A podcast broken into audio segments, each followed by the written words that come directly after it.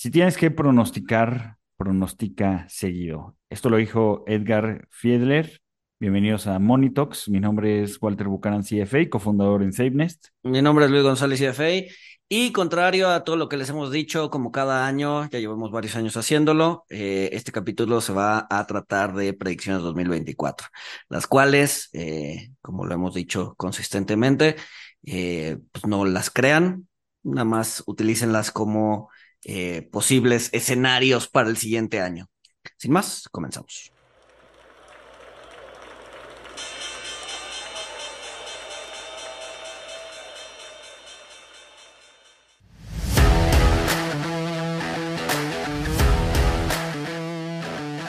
Monito, el otro lado de la moneda.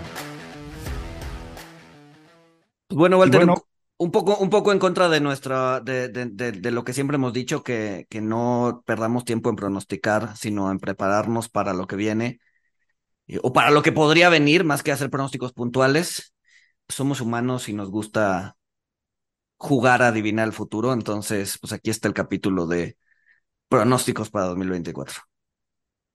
Pero creo que, o sea, a pesar de que siempre decimos de la, de la utilidad o la futilidad de los pronósticos, y que yo he recomendado mucho leer un artículo de John Jennings, eh, que el artículo se titula eh, ¿Qué esperar para el mercado para 2020? que lo escribí a finales de 2019, eh, que es muy buen artículo, eh, donde al final pues dice que no sirve tanto pronosticar o predecir. O sea, a pesar de eso, creo que es bastante, bastante útil pues ver cómo están mapeando las cosas, eh, pues las principales, los principales jugadores del mercado. Y también me parece importante, Luis, porque eh, pues algo que cada vez escuchamos más es que eh, pues estamos viviendo en, en un cambio de paradigma. Y esto creo que Howard Marks lo articula muy bien en un memo que tiene ya del año pasado, pero pues creo que, creo que hasta la fecha, pues el, el, el memo o la, la predicción de Howard Marks, eh, pues se ha cumplido, ¿no? O sea, hemos, hemos pasado de, de un ambiente muy diferente al que estábamos acostumbrados a vivir de, de 2009 a 2021, donde pues eh, el, el comportamiento de la Fed de 2022 para la fecha o de 2021 para la fecha, eh, pues ha, sido restringir, eh, bueno, adoptar una política monetaria restrictiva, eh, la inflación ha sido más alta, se le han asignado probabilidades de, recesión a la economía, una recesión que, que pues todavía no llega, pero sin embargo, si vemos, bueno, ¿tú qué opinas de que si vemos que se cumple el pronóstico principal, que es que vamos a tener tasas más altas por más tiempo de lo esperado, pues la gente eh, va a tener más aversión al riesgo, eh, las ventanas de crédito pues van a ser más restringidas eh, y aunque esto puede ser buena noticia para los inversores de, largo plazo, pues puede traer eh, pues otros baches en el camino. Sí, claro. Mira, antes de eso y hablando y tocando el tema sobre la futilidad de, las predicciones, ahorita que dijiste cambio de paradigma, me acuerdo de una anécdota, ¿no? Alguna vez platicando con el eh, economista en jefe de uno de los bancos más grandes de México, eh, estábamos platicando en corto y yo le decía, oye, pero la neta es que eh, los economistas son malos prediciendo, ¿no? ¿Por qué siguen, por, qué siguen haciendo sus pronósticos semanales y mensuales? si los van a estar cambiando cada rato, ¿no? Un poco la idea de, de, la frase inicial, ¿no? Si vas a pronosticar, pronostica seguido. Y me decía, no, no, no, todo lo contrario. A ver, los, los, los, los economistas somos muy buenos prediciendo. Lo único que nos falla predecir es cuando hay cambios estructurales, ¿no? Si hay un cambio estructural, entonces, pues no, no, no podemos predecir. Pero pues es la, es la, es la idea, ¿no? Si, no, si nada cambia, si nada cambia realmente de lleno o, o si nada cambia eh, de manera importante en la economía, pues predecir pues, es relativamente sencillo porque pues, el futuro se va a comportar como el pasado. Eh, el momento en el que se rompa o se rompe esta relación eh, pasado, presente y futuro es porque hubo un cambio estructural, algo que hizo que el futuro no se comportara como el pasado. Entonces, eh, pues en realidad, eh, cuando realmente quieres ser bueno prediciendo. Cuando realmente quieres conocer el futuro es cuando subo estos cambios estructurales. Y como tú dices, estamos en un ambiente de cambio estructural. Entonces, predecir, pues nos lleva a probablemente a algunas conclusiones que no necesariamente van a terminar siendo ciertas. Eh, y de hecho llevamos dos o tres años eh, pues en esto, ¿no? En predecir que las tasas van a bajar, o que la Fed va a hacer cierta cosa, o que eh, ya viene un crack financiero, o que algo se va a romper, y resulta que no necesariamente porque hay un cambio de paradigma. Entonces, dicho esto, las predicciones hacia adelante son las que comentabas, ¿no? Que va a haber tasas altas por más tiempo, aunque el mercado pues, sigue sin creerle, ¿no? El mercado sigue diciendo eh, pues, marzo, abril del siguiente año van a bajar tasas, cuando no se ve que exista eh, realmente una razón de peso para hacerlas, más que el simple argumento de que las tasas ya están muy altas, este, la inflación ya va para abajo, este, pero pues hay que recordar que la Fed bajaba tasas cuando, pues cuando, cuando algo, cuando la economía se ralentizaba o cuando había un tema sistémico, pero ninguna de las dos cosas parece estar en el, en el, en el horizonte, ¿no? Entonces, ¿por qué la Fed bajaría tasas si no hay una razón de peso para bajarlas? La única razón de peso es, ya están muy altas y ya llevan un rato ahí, ¿no? Eh, Mira, sobre este punto, o sea, y justo las predicciones de 2023, pues yo creo que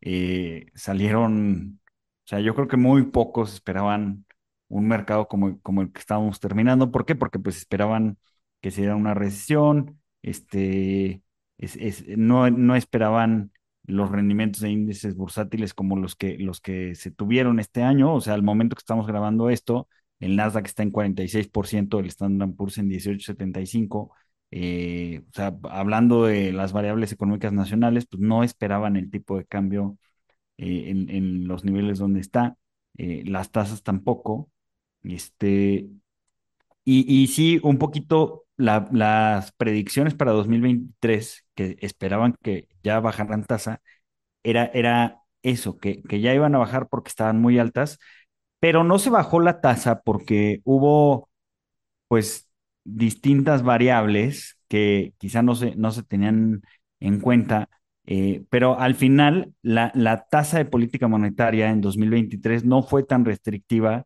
porque todavía se tenía el impulso fiscal de las medidas adoptadas durante la pandemia, o sea, el exceso de ahorros, los stimis, etcétera. Eh, también porque hubo un cambio más marcado en la política industrial, eh, pues todo lo que es reshoring, nearshoring, etcétera. Eh, y esto, o sea, hablando en particular de, Estados Unidos, de un mercado laboral bollante.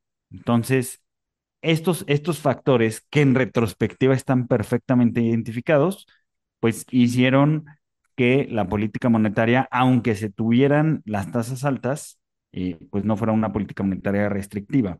El, pronóstico que están haciendo los principales jugadores es que eh, esperan que, que, las tasas se mantengan en los niveles que están ahorita para la primera mitad de 2024, pero que el banco empiece a recortar en la segunda mitad de 2024 Ahí sí, porque como la inflación va a continuar eh, con, su, con su descenso, recordemos que empezamos enero de 2023 en 6.34% en, en Estados Unidos, también empezó alta en México. ¿Recuerdas cómo empezó la inflación eh, año contra año en, en 2023, Luis, en México?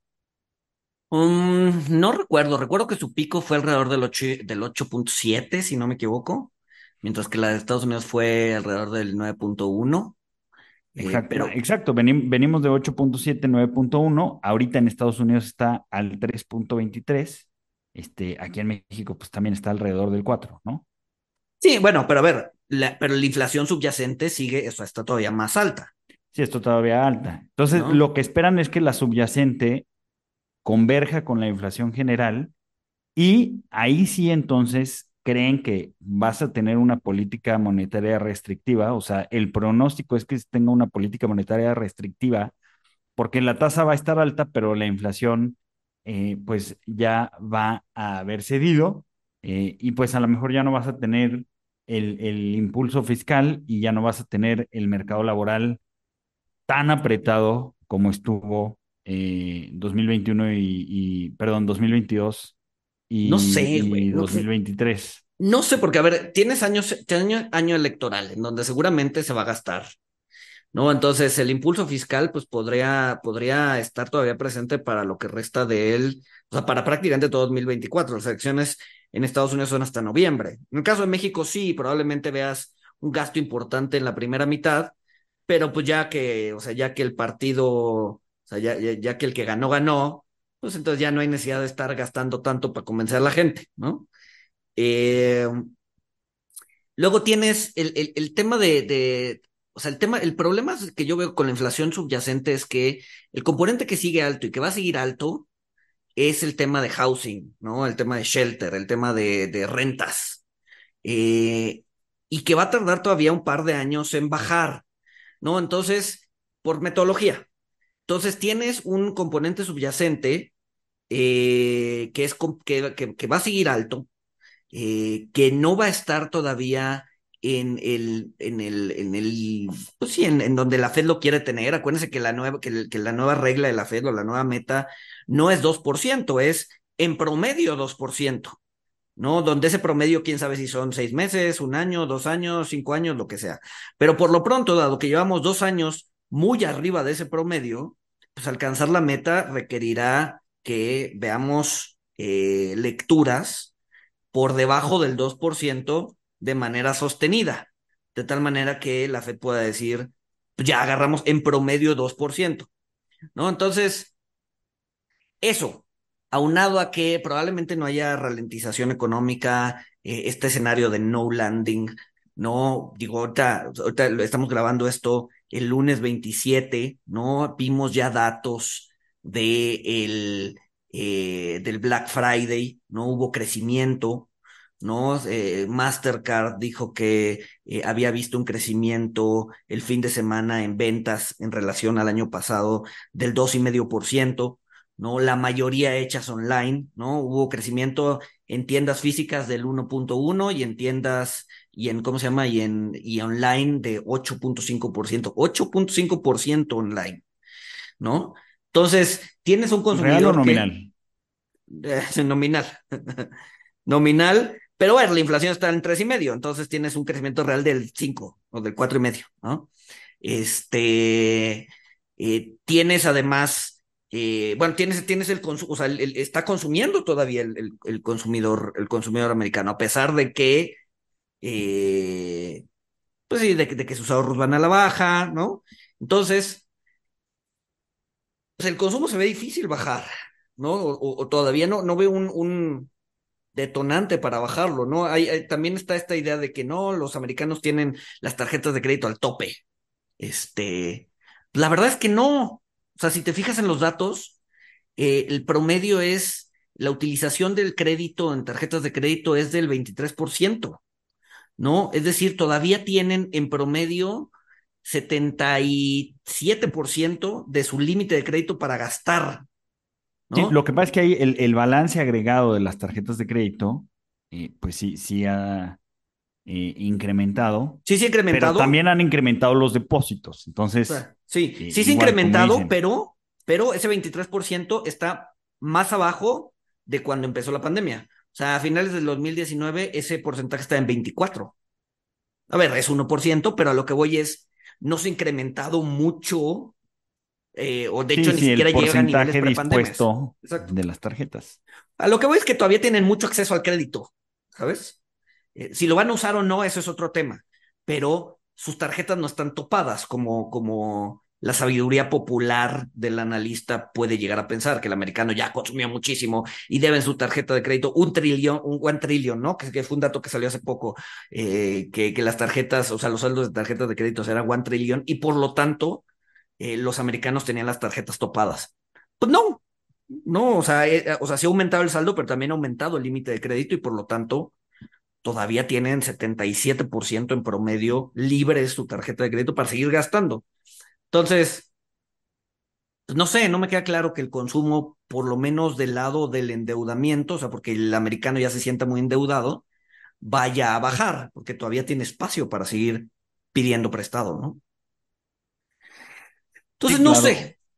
Dale, Un, dale. un- un argumento, un argumento eh, que no se ha visto hasta ahora, o sea, y no es mi argumento, es el argumento que eh, mencionan eh, algunos manejadores de activos, es que al, al tener tasas estructurales más altas, o cosa que obviamente es bienvenida por los inversionistas, que lo hemos visto en los flujos a, a fondos de mercado de deuda, eh, tanto en Estados Unidos como en México, eh, el interés de la gente en invertir en deuda gubernamental, eh, pues sí, se ha, incrementado de una forma importante durante los últimos 18 meses. Pero bueno, sobre esta misma línea mencionan que pues también viene un incremento en, en las tasas activas que cobran los bancos, lo, quien otorga el crédito para el consumo. Entonces, con créditos más caros al consumo, eh, o sea, digamos, y, tiene lógica, ¿no? Lo que están esperando. Están esperando que la gente actúe de forma racional y esté incentivando el ahorro y desincentivando el consumo. Pero como bien dices, esto hasta ahorita, con las cifras del Black Friday que acaba de pasar, pues no, no lo hemos visto todavía. Ahora, fíjate también cómo funcionan las tarjetas de crédito. Y esto es algo que, a ver, que yo también lo pensaba, pero, o sea, ya que te sientas realmente a pensar, no, o sea, estos intereses más altos en tarjetas de crédito no tienen un impacto, re- o sea, no tienen un impacto en el día a día del consumidor. O sea, no es como que, a ver, cuando te llega tu tarjeta de crédito tienes de dos, bueno, tienes varias opciones, ¿no? O, o- o lo pagas completo, o pagas una fracción, o pagas el mínimo. Eh, si Que decides pagar el mínimo es pagar una fracción, entonces. Sí, bueno, una, una fracción arriba del mínimo, algo entre el mínimo y el total, ¿no? Eh, si decides pagar el mínimo, eh, pues todo ese capital que gastaste, pues, se va- o sea, se va y empieza a generar intereses. Y esos intereses empiezan a incrementar el saldo de tu tarjeta. Pero ese incremento del saldo de tu tarjeta al 20%, pues realmente no se siente en el día a día, no es como que vas a tener que pagar una mensualidad de tu tarjeta más alta o considerablemente más alta, ¿no? Al final del día, el mínimo no está en función del interés, sino del capital que gastaste, ¿no? Entonces, si el interés es 5% o 20%, eh, en realidad el mínimo no va a cambiar gran cosa, ¿no? Entonces, hoy por hoy, el americano promedio pues todavía no siente en su ingreso mensual eh, los intereses más altos. O sea, lo siente en el saldo de su tarjeta, ¿no? En, decir, a ver, hoy este mes debo 10 mil dólares, el siguiente mes debo 11 mil, pero pues al final del día el mínimo es tanto, entonces pues pago el mínimo y listo, ¿no? Eh, pero no lo está sintiendo directamente en el bolsillo eh, en, su día a día, ¿no? Y, eso es independientemente del interés. El interés te va a aumentar tu, saldo en la tarjeta, pero no tu pago mensual. Por lo menos no si decides pagar el mínimo, que tengo entendido que si el americano no es totalero, es, pues intenta, o sea, ahí se la va llevando, pues, ¿no? Entonces, siento que todavía no está, eh, el americano promedio no está resintiendo las tasas altas por este tema de que paga mínimos y no paga una mensualidad sujeta al interés, sino paga mínimos.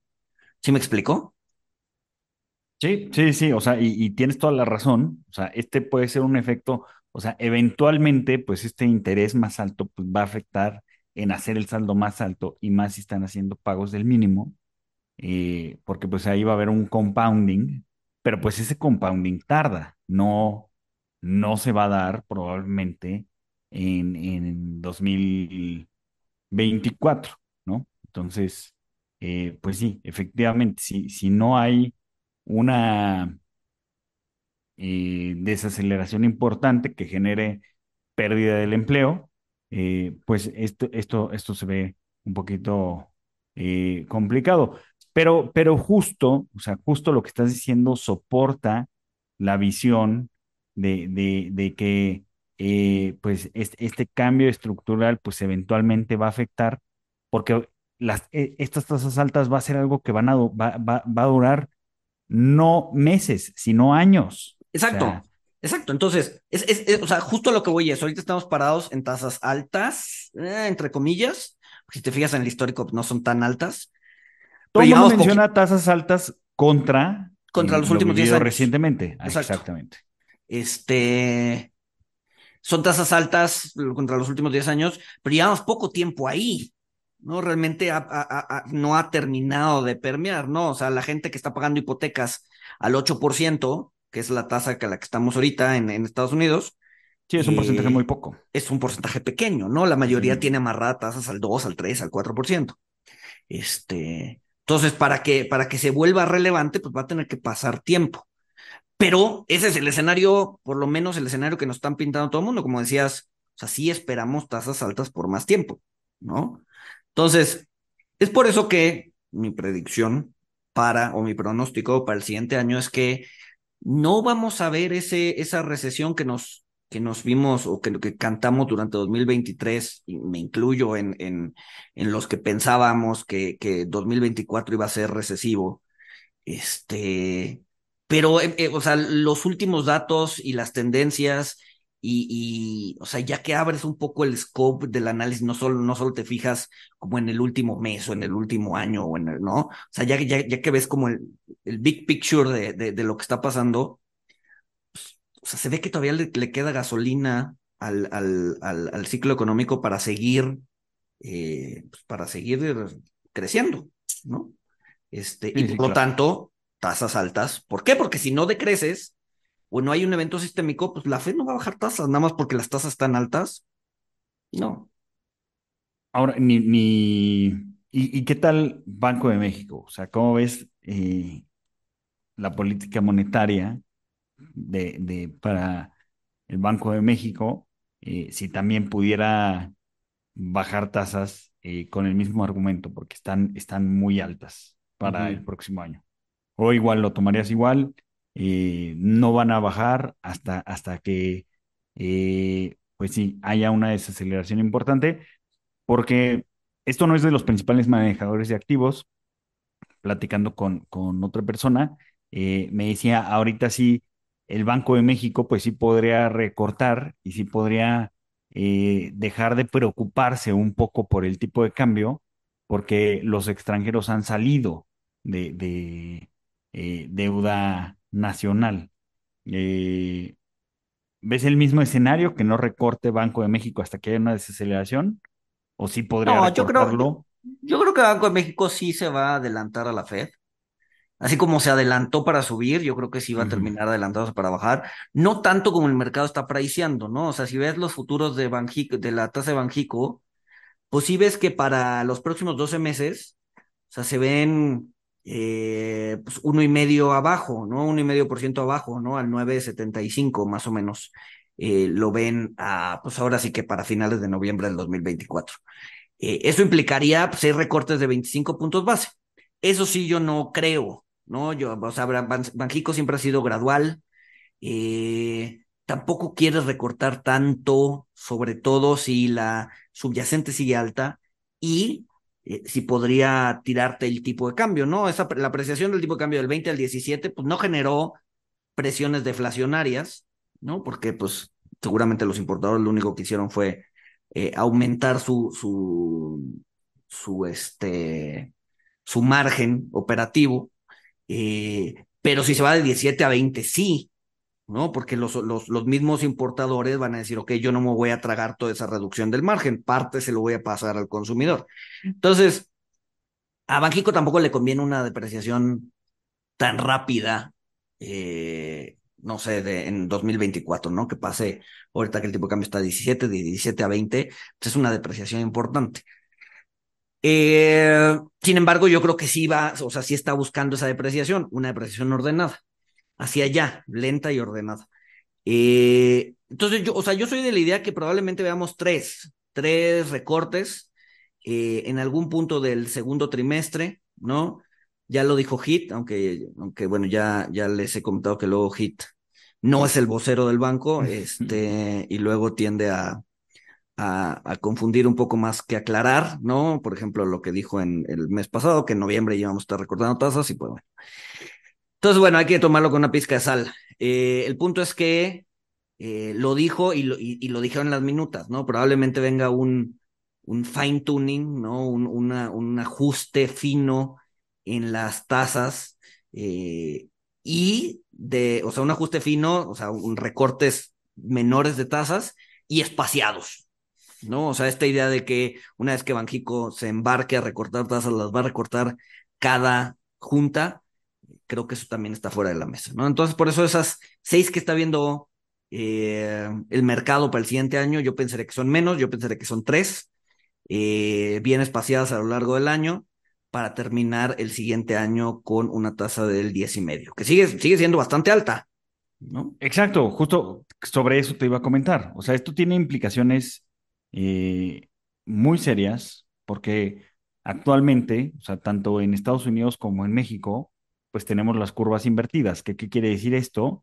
Eh, que, pues, por ejemplo, en, Estados Unidos, bonos al 5 años te pagan un 4.40, 4.50 eh, y eh, pues, treasuries eh, de corto plazo pues te pagan el 5 y medio, ¿no? En México pues estamos al, al 11.25, este, la, la tasa de Banjico, este, y, o sea, deuda de corto plazo pues la tienes alrededor de, del 11, y por ejemplo pues un, bono de, de 5 años pues está al, al 9, 9 y cacho, ¿no? Este, igual está el 9, 9 y medio, 9.60 eh, el que, el que la curva esté equivocada, porque estás de acuerdo que la curva tiene esta, esta forma porque espera recortes del banco en el futuro, eh, pero el que, el que la curva tenga esta forma invertida y el banco no baje tanto, pues tiene, tiene implicaciones, porque entonces, eh, en, hablando, hablando de inversiones, pues el corto plazo,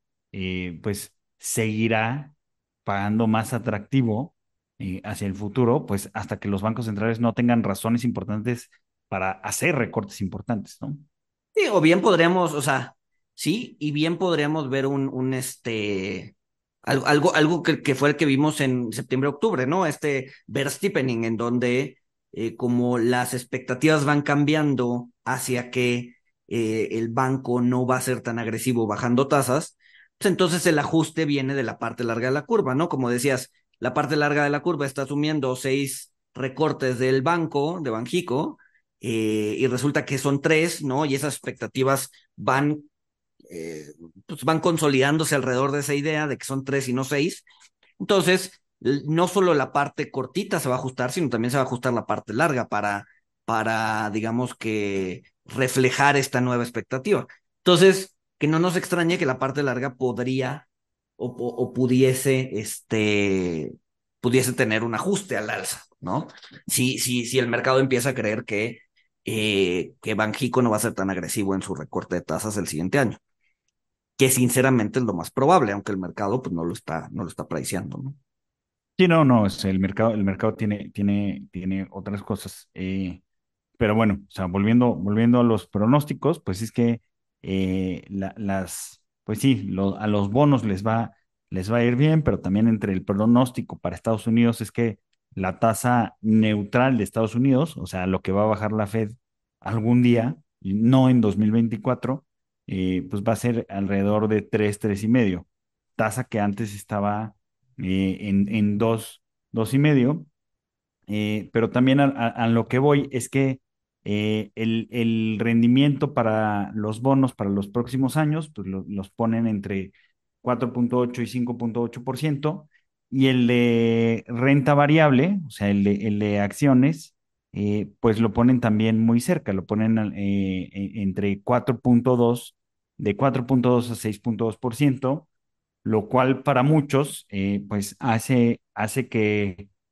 tenga sentido diversificarse de, renta variable o tenga sentido pues valorar eh, las opciones que, ofrecen los bonos contra la renta variable. El mismo Howard Marks lo comenta en uno de sus memos, más, más reflexiones sobre el, mar de cambios, eh, donde él dice que, que pues él preferiría, lo dice explícitamente en el memo, él recomendaría vender acciones, vender real estate y comprar eh, bonos high yield por los rendimientos que tienen. Sin embargo, creo que, creo que esto eh, pues no es tan lineal, ¿no, Luis? O sea, ese es el rendimiento que, que esperan en promedio de largo plazo, o sea, para 10 años, para los mercados accionarios, pero bien podría suceder que el próximo, para 2024, pues las tasas están altas y aún con las tasas altas, como lo fue este año, pues el mercado de renta variable tiene un desempeño superior, ¿no? Sí, a ver, sí, sobre todo si el, si el consumo no se ralentiza, si, eh, um, pues sí, si las cosas se ven bien en términos de, de, de crecimiento económico, pues podríamos ver un mercado, un mercado, este, bollante. Ahora, ojo, este año no ha sido bollante para el mercado. No, oye, pero ¿cómo dices eso si el S&P lleva 18% arriba y el Nasdaq, El Nasdaq lleva 36? 47%. Exacto, exacto. ¿Cómo puedes decir que no es bollante? Porque han sido siete acciones, ¿no? Si quitas esas siete acciones y sacas el S&P 493, pues va flat, ¿no? Este, o si ves un índice de más capital, o sea, de más empresas o de mediana capitalización o de baja capitalización, van 20% abajo, 15% abajo, 10% abajo, ¿no? Eh, entonces vamos a ver si, eh, si el siguiente año, sí podría verse una recuperación, eh, si es que esta idea de que el, consumo no se va a ralentizar o la economía no se va a ralentizar, eh, y, eh, o, todo lo contrario, ¿no? Llega esta ralentización y resulta que, que, el mercado, que el mercado está, pues está a la baja, ¿no? Y es por eso que es bien importante eso que mencionabas, ¿no? El, el, el, el, cuánto podría rendir un treasury cuánto podría rendir el mercado. Porque la verdad es que pues, hace 20 años no veíamos lo que estamos viendo ahorita, que es que eh, la tasa de 10 años en Estados Unidos te paga prácticamente lo mismo que lo que esperan del mercado, ¿no? El, el, el, earning yield del mercado, ¿no? Cuenta que el earning yield es el inverso del múltiplo y es como un comparativo eh, respecto a la tasa de 10 años, ¿no? Entonces el earning yield de, del S&P pues, está alrededor también del 4,5, 5, el Treasury está entre 4,5 y 5, entonces hay, o sea, la toma de decisiones se vuelve pues, relativamente más sencilla, quieres ganar 4,5, 5 para el siguiente año o para los próximos 10 años, pues métete en el Treasury en lugar de meterte a la bolsa, ¿no? Porque el Treasury eh, te va a dar ese 4,5, 5 sin riesgo de crédito, mientras que el mercado pues puede hacer una cantidad de cosas, ¿no? O sea, así como puede ganar más, pues también puede perder mucho más. Y si estabas cómodo invirtiendo al mercado con ese, con ese múltiplo, con ese price to earning, pues deberías estar cómodo invirtiendo en un bono del tesoro a 10 años con mucho menos riesgo, ¿no? Eh, entonces, bueno, es, es, es, es, algo que no se había visto en 20 años y que es probable que continúe el, el resto del año. Si, si pensamos, digo, el resto del 2024, si pensamos en tasas altas por más tiempo, ¿no? Que las tasas se vuelven atractivas en relación al, al, al, a la bolsa, ¿no? Exacto. Ahora, hay un pronóstico de Goldman Sachs y hacia futuro, pero pues bueno, hay que tomar en cuenta que los mercados son máquinas que tratan de descontar el futuro e incorporarlo al día de hoy. El pronóstico de Goldman Sachs consta de que la inteligencia artificial va a agregar dos puntos porcentuales de expansión al Producto Interno Bruto para 2027 y 2.3% para 2034. Estas son las proyecciones de, de, Goldman Sachs. No sé en qué estén basados, si se lo preguntaron a ChatGPT, quizás, pero... el problema, el problema de esas predicciones de tan largo plazo es que son bien fáciles de hacer bueno, a ver, no creo que sean fáciles, seguro hay un modelo complicadísimo atrás, ¿verdad? Pero decirlas son bien fáciles porque cuando llegue 2034 va a ser así de, o sea, probarlas ciertas o no es, bien difícil. De entrada, primero acuérdate que en 2024 esa, eh, Goldman Sachs dijo que en 2034 el PIB va a crecer 2,5% más. Eh, y ahora, ¿cuál era realmente el, o sea, el, hacer el contrafactual de ok, sin, sin inteligencia artificial creció 3, eh, hubiera crecido 3 y por lo tanto en 2034 eh, iba a crecer 5.5, ¿no? O 5.4. Eh, o sea, es, es, es una predicción sin accountability, güey. ¿no? La persona que la hizo igual va a estar ya o muerta o trabajando en otra cosa, güey, o... O sea, es... es Reemplazada son... por la inteligencia artificial. Exacto, ¿no? exacto, exacto. Pero... Entonces... pero bueno, suponiendo que, o bueno, más bien, ¿cuál es tu predicción? Tu predicción sería, eh, tenderías más a predecir que la inteligencia artificial sí va a causar eh, un impulso a la productividad, eh, a la demanda, a la oferta de servicios, eh, y esto va a generar más un crecimiento mayor del Producto Interno Bruto global en los próximos años. Y bajo este escenario, pues si la bolsa va a crecer más y las utilidades van a crecer más, pues a lo mejor por eso no importa el earning yield de ahorita de la bolsa y por eso eh, pues en, en, en, en, base a un mayor crecimiento podría ser atractivo o tienes otra, otro pronóstico en cuanto a... No sé, yo creo que, o sea, a ver, pronósticos hasta entonces, quién sabe, güey. O sea, eh, tienes, o sea, tienes ahí un ceteris paribus que, que, que, que la neta es que no te funciona y es, ok, supón que la inteligencia artificial vuelve más productivo a todo mundo, y eso pues, te va a dar 2,5% del PIB. Pero ese, esa búsqueda de la productividad pues, puede traer eh, e efectos negativos, ¿no? Como despidos masivos, ¿no? En donde decimos, ok, ya no, ya no necesitamos a todas estas personas porque ChatGPT o sea, las está, las está sustituyendo. Eh, y eso pues te genera desempleo y el desempleo te genera eh, menor consumo, eh, lo cual pues, es claramente eh, recesivo, ¿no? Entonces, ok, si aumentas la productividad, pero pues tienes que despedir a 50 millones de trabajadores y mismos que te van a dejar de consumir, eh, mismos que ya no van a gastar, mismos que seguramente eh, van a generar violencia en las calles o inseguridad y eso le puede pegar al PIB por otro lado, ¿no? Entonces, son, son pronósticos inútiles. y mi pronóstico es, pues, quién sabe, güey. O sea, quién sabe hacia dónde va, eh, o sea, qué tanto puede meter de, productividad o de, PIB hacia adelante, ¿no? Es, demasiado complejo para eh, simplemente eh, decir, es, esta variable va a hacer esto, pero pues esa variable tiene implicaciones en muchas otras variables que podrían traer efectos negativos, ¿no? Entonces, mmm, o sea, no me gusta hacer pronósticos y, y a 2034. Ahora, me... puede, puede, puede, tener el efecto, o sea, fíjate, puede, puede, puede pasar algo muy curioso. Puede ser que la implementación de inteligencia artificial eh, genere, genere un incremento en el PIB, pero al mismo tiempo esté generando desempleo.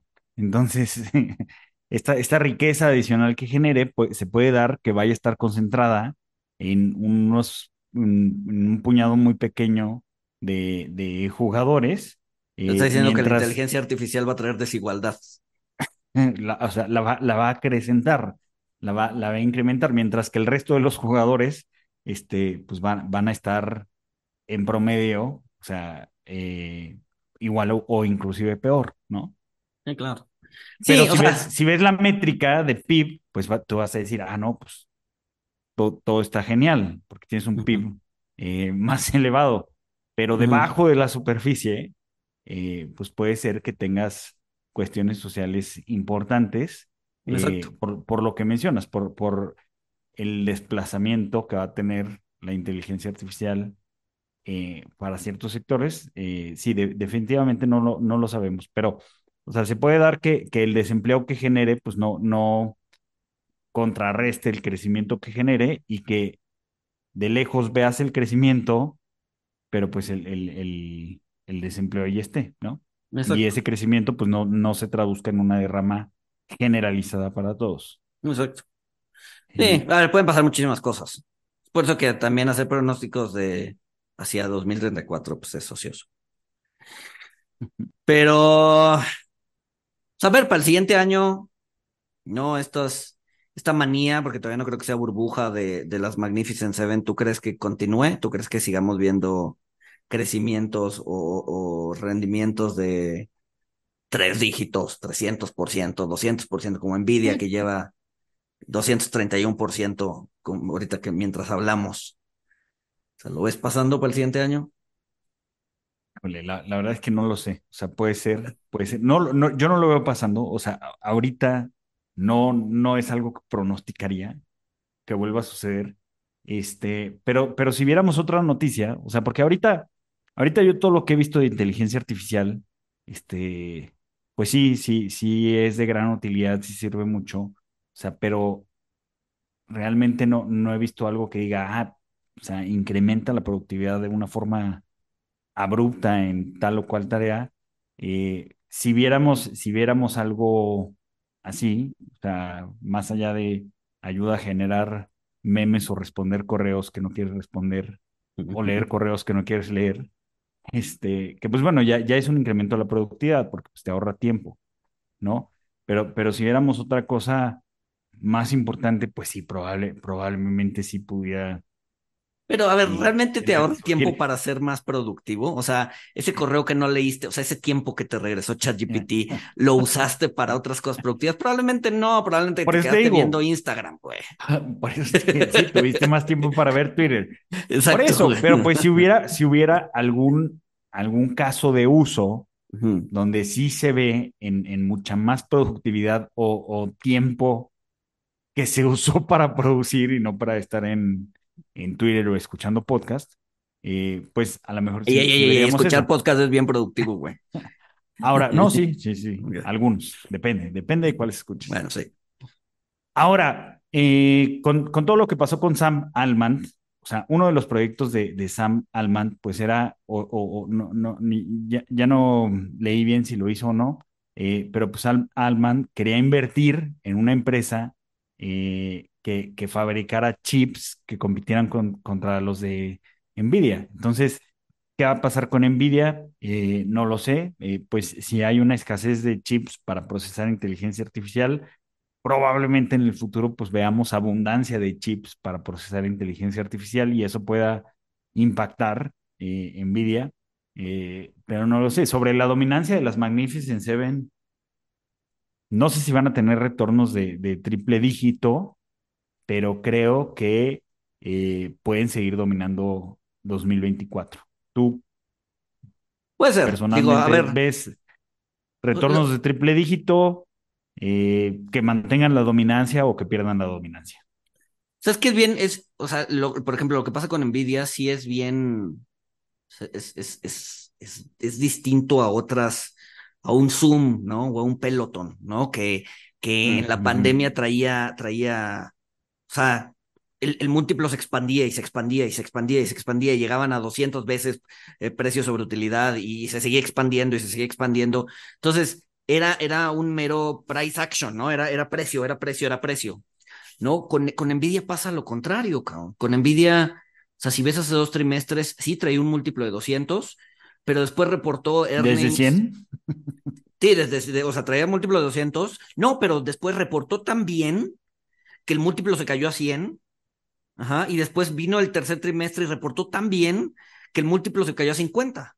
Entonces, el, el o sea, y ahorita ha estado subiendo y está en 60 y tantos el múltiplo. Pero, pero pasó todo lo contrario que, que pasó con Pelotón y que pasó con otras empresas que no, o sea, que no respaldaban el crecimiento de la acción con utilidad. Nvidia sí, sí, lo ha estás, hecho. estás hablando, estás hablando de que Nvidia tuvo más ventas en el tercer trimestre que en los 12 meses previos. Sí, sí, sí.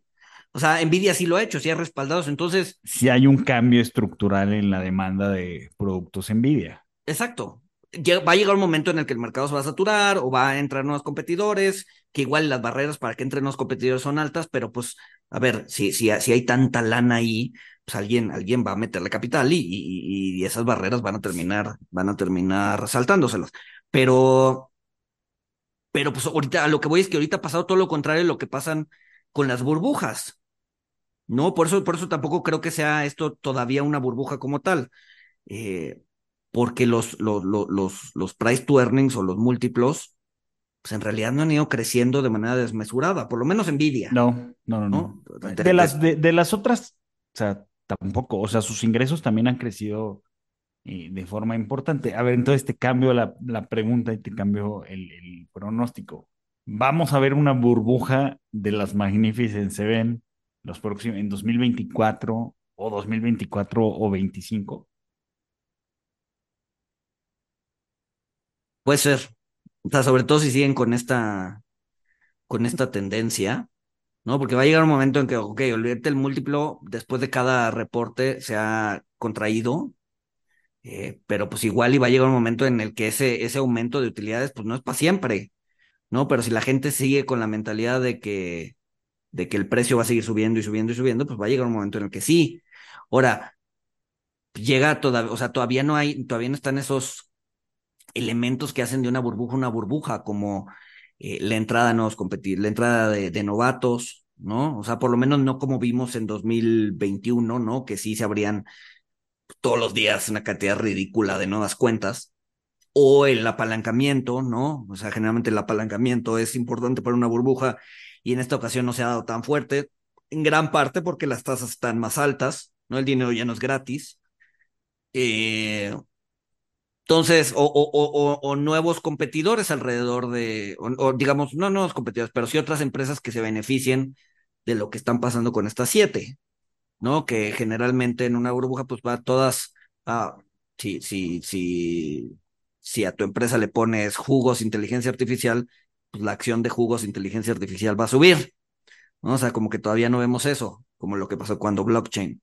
Entonces, como que hay varios elementos para poder decir que estamos en, o sea, que, o sea, hay varios elementos faltantes para poder decir que Pero estamos ya, está, en la ya, burbuja. ya estaba la casa de té, ¿no? Chai, Ah, Chai, Chai- GPT. ChatGPT.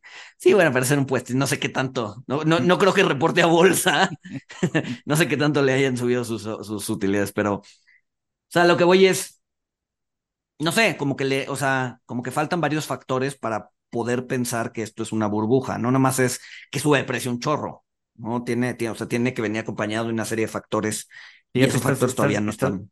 Estás diciendo algo muy importante porque eh, en, en, en el, o sea, la característica de una burbuja, pues es el incremento de precio desmedido sin el respaldo de fundamentales. Y en el caso de las Magnificent Seven, Hay fundamentales, güey. o sea, hay, y muchos, o sea, muchos fundamentales. Obviamente estamos hablando desde eh, un punto de vista retrospectivo, eh, pero entonces, o sea, es, es, es posible una burbuja a estas alturas y con la madurez que tienen las Magnificent Seven. Yo por eso no me quedo en que no van a perder la, la dominancia. Este, pero pues No, yo creo que todavía tienen, porque además una burbuja no se da de un día para otro, ¿no? Este, o sea, lleva dos trimestres comprimiéndose el múltiplo de Nvidia. Este, o sea, para que eso se revierta tendríamos que ver que eh, los estimados eh, caigan de manera importante. O que, o que sube, vuelve a subir estúpidamente Nvidia, ¿no? Exacto, que vuelve, exacto, o que vuelve, más bien sí, porque si los estimados caen de manera importante, pues eso podría reventar, ¿no? Y va, habría una corrección. Pero sí, que empieza a subir y a subir y a subir y, y, y, y la utilidad se quede, o sea, el ritmo de crecimiento de la utilidad se quede mucho más abajo del ritmo de crecimiento del precio, pero eso implicaría que por lo menos el siguiente año pues van a seguir subiendo mucho, ¿no? Y por lo Sí, sí, tanto sigan con la dominancia. sigan con la dominancia.